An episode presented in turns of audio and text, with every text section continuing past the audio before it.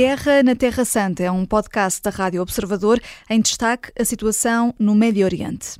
Major-General Isidro Moraes Pereira, bem-vindo.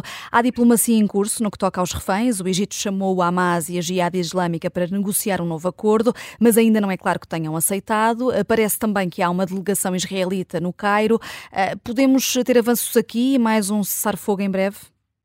Bom, os sinais indicam que há uma flexibilização por parte do Hamas e, eventualmente, por parte da Jihad Islâmica quanto às condições tendentes a um cessar-fogo. Portanto, à existência de uma nova pausa uh, humanitária, uma pausa nas operações militares, que permita várias finalidades, entre outras, fazer chegar mais ajuda humanitária às populações dela carenciadas, e, e, permitir, naturalmente, outras, outras situações que fazem parte, tanto quanto consegui averiguar, deste projeto de, de acordo de Safogo.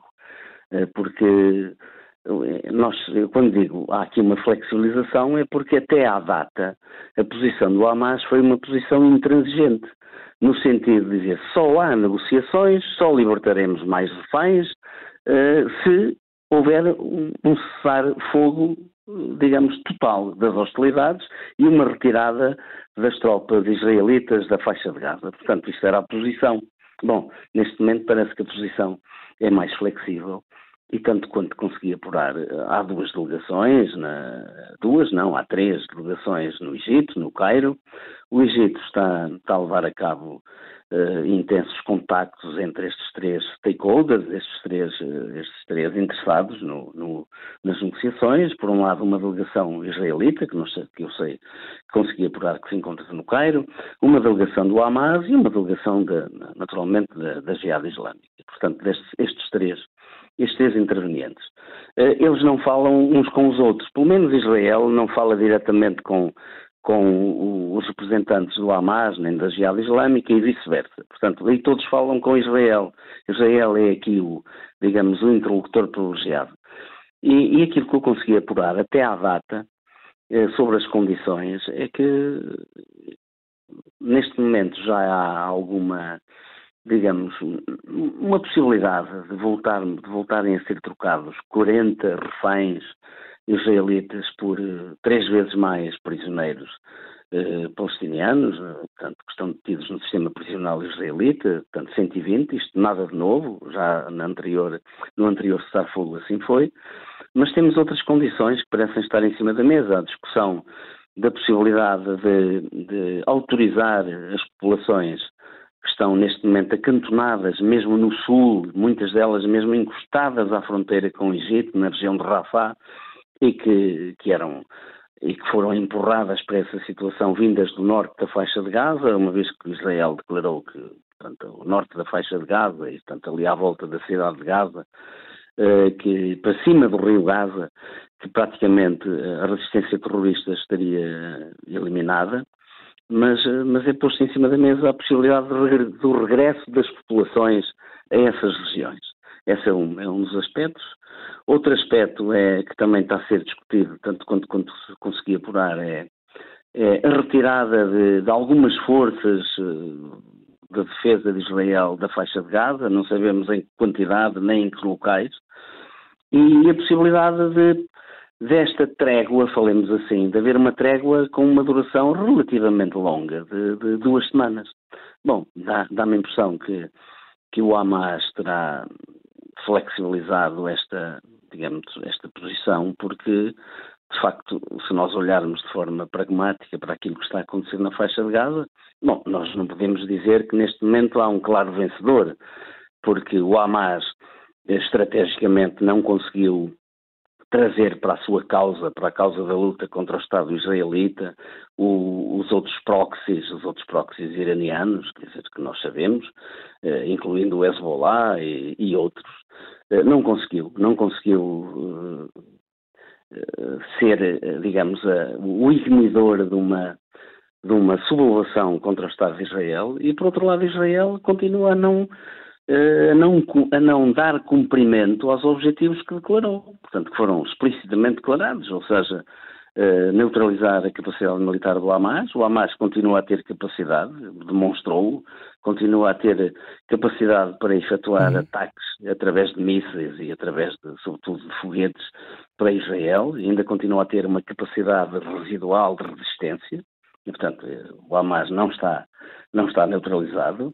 Depois, a libertação dos reféns, como nós sabemos, eh, neste momento, que ser Israel aponta para um número, julgo que o número, o último número que está apontado é próximo dos 130, mas eu julgo que ninguém saberá ao certo, neste momento, quantos reféns ainda terão ainda, ainda estarão em condições ou ainda, ainda estarão vivos, não é? Quer dizer, não sabemos, dizer, mas o que é certo é que há reféns. E Israel não os conseguiu libertar ainda, esse é outro objetivo. E o, o, terceiro objetivo, dependente do primeiro, que é eh, a faixa, portanto, é, na faixa de Gaza, o Hamas não, não, não conseguirá, no futuro, constituir novamente uma ameaça séria à integridade territorial de Israel. Portanto, estes objetivos estão por, por atingir, mas também do lado do Hamas, também os objetivos a que se propunha, que seria regimentar toda esta, toda esta, digamos, a rua árabe contra Israel ou islâmica, também não conseguiu. Portanto, temos aqui uma situação hum. Em que ainda não há claros vencedores. Bom, mas, mas, mas Jorge maneira... General uh, de, uh, Isidro Moraes Pereira, deixe-me perguntar-lhe uh, qual a sua avaliação até ao momento deste quarto périplo do secretário de Estado norte-americano Anthony Blinken em três meses, o quarto em três meses no Médio Oriente, sabendo que o encontro com o líder da autoridade palestiniana, Mahmoud Abbas, foi tenso e marcado por discussões.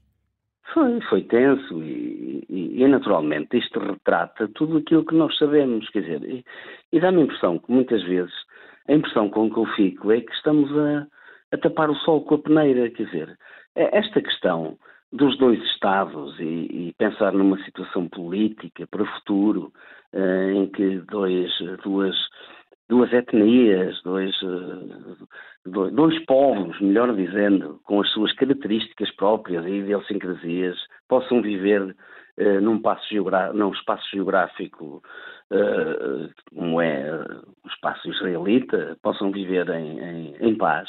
Portanto, eu acho que é de facto, sob o ponto de vista teórico, é uma, é uma excelente solução. Agora, põe-se de forma pragmática eh, uma questão, quer dizer, eh, sob o ponto de vista das democracias e a forma como nós, no Ocidente, olhamos para estas questões, é muito simples, quer dizer, se nós queremos entregar os destinos de uma população que vive num território a uma determinada entidade, essa entidade deve ser legitimamente escrutinada nas urnas. Deve haver eleições e o povo deve se manifestar sobre quem quer que o governe no futuro. Quem quer que seja o seu legítimo representante é, é sob todos os pontos de vista, quer sob o ponto de vista interno, quer sob o ponto de vista internacional. É? Uhum. Quando, quando olhamos para a criação de um Estado palestiniano, é, faz sentido que haja eleições e que seja perguntado ao povo palestiniano quem quer que sejam os seus legítimos representantes. E aquilo é que eu é, é, é, que nós sabemos, e, que, por isso é que eu disse, parece que estamos a tapar o sol com a peneira, é que neste momento, eh, infelizmente, ou felizmente, não sabemos, o futuro eh, terá que ser, teremos que ver é que as coisas evoluem, mas a impressão com que eu fico daquilo que tenho analisado e estudado é que neste momento a própria eh, Mahmoud Abbas é muito pouco popular no, no seio do, dos cerca de 4 milhões ou 4 milhões e meio de palestinianos. Quer dizer, esta, esta, esta, esta é uma verdade difícil de aceitar, mas é uma verdade, quer dizer, dá-me a impressão que mesmo na Cisjordânia, no, no, no, nos bancos, no West Bank, parece-me que o Hamas cada vez é mais popular, cada vez tem mais chamamento junto das populações, e é por isso que nós hoje assistimos àquela aquelas manifestações populares, não é? Quer dizer, uhum. porque a realidade é que os Estados Unidos insistem e a comunidade internacional, e eu, eu, eu até concordo que, que, o ideal é criarmos ali dois Estados que se respeitem mutuamente, que tenham fronteiras definidas e que não andem em guerra um com o outro permanentemente. Agora, põe-se aqui uma grande questão, quer dizer, é quem a comunidade internacional vai entregar a responsabilidade de governar um Estado para o futuro como é a Palestina. Quer dizer, esta aqui é a grande questão. A Guerra na Terra Santa é um podcast da Rádio Observador. Vai para o ar de segunda a sexta, depois do noticiário das nove e meia da manhã, e tem nova edição depois da síntese das quatro e meia da tarde. Está sempre disponível em podcast. Eu sou a Vanessa Cruz.